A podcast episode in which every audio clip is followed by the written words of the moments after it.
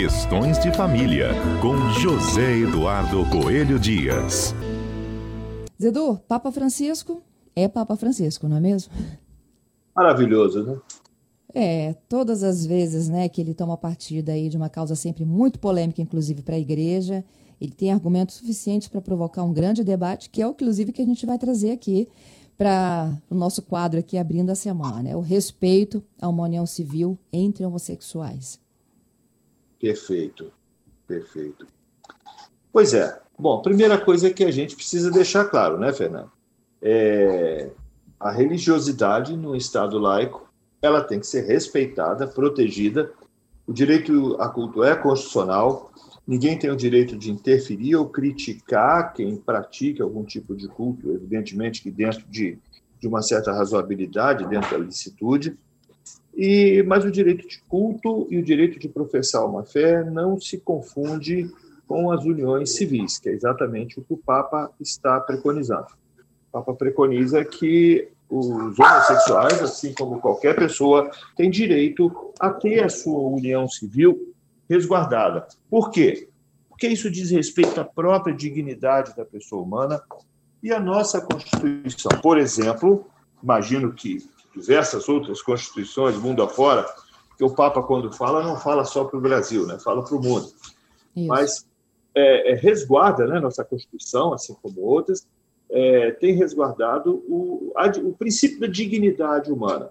O homem tem que ter direitos, tem que pertencer ao que a gente chama de uma linha de direitos é, inafastável, e entre esses direitos, o de ter uma vida afetiva minimamente regrada e protegida pelo Estado. Então, é, pode causar muito assombro, ah, porque o Papa, porque não sei o quê. Bom, mas na verdade o que ele está dizendo é simplesmente o seguinte: olha, qualquer pessoa, qualquer ser humano tem o direito de ter uma família.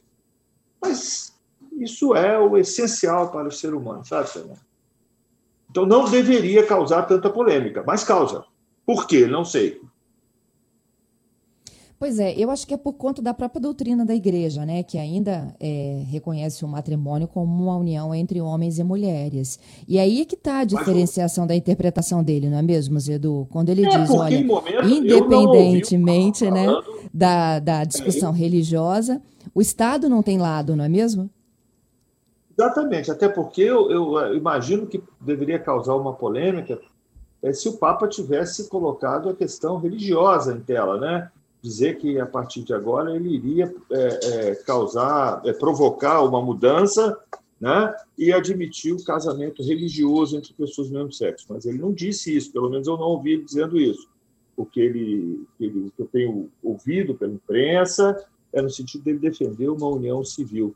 E essa união civil é de extrema relevância para as pessoas que, que sustentam a sua sexualidade é, sua atração sexual, sua orientação em relação a pessoas do mesmo sexo. Por quê? Porque, independentemente de qualquer coisa, as pessoas adquirem patrimônio, as pessoas têm relações com terceiros, e é muito bom saber que o Estado é, protege essas relações. As pessoas têm, têm uma coisa a menos para esquentar a cabeça na vida, sabe? Porque como é que é a situação? Eu sou um defensor é, da, da, da, da União Civil, entre pessoas do mesmo sexo, pessoas, também sou entre pessoas de sexos é, diversos. Acho que ah, o afeto não tem cor, não tem cheiro, não tem lado, não tem nada, bate e pronto. Então, e se as pessoas sentem uma atração por, por outra do mesmo sexo e querem, a partir daí, fazer aquilo que está dizendo lá no artigo 1511, né?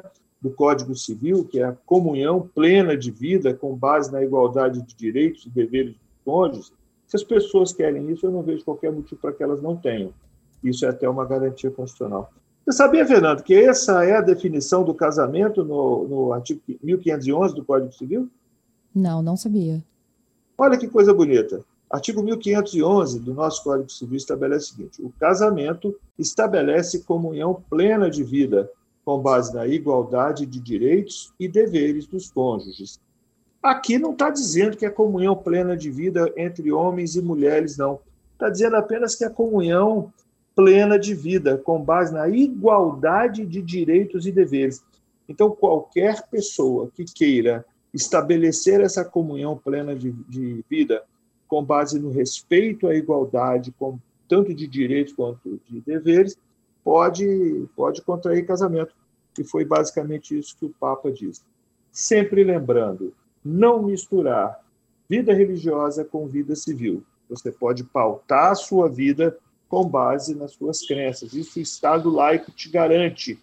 Aliás, o único Estado que garante que você possa pautar a sua vida com base nas suas convicções religiosas é o, o, o mais paradoxal que pareça, o Estado laico. Então, o, nós temos essa garantia e o Papa vem reforçar essa garantia, sem é, mexer em qualquer coisa que diga respeito à religião. Que são é talvez as principais diferenças né, entre o casamento no civil e religioso.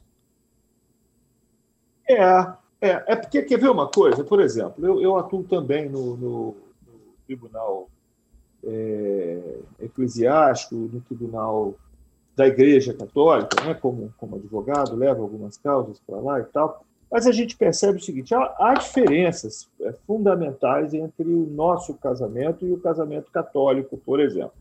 É, o casamento católico é indissolúvel. A Igreja não admite divórcio, não admite divórcio em hipótese alguma.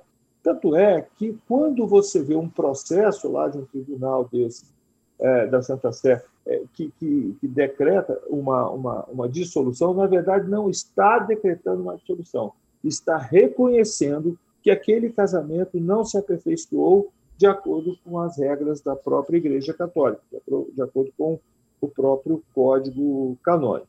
Nós, é, é, na vida civil, né, é, temos a possibilidade do divórcio, ou seja, reconhecer que o casamento aconteceu, foi válido e que ele terminou.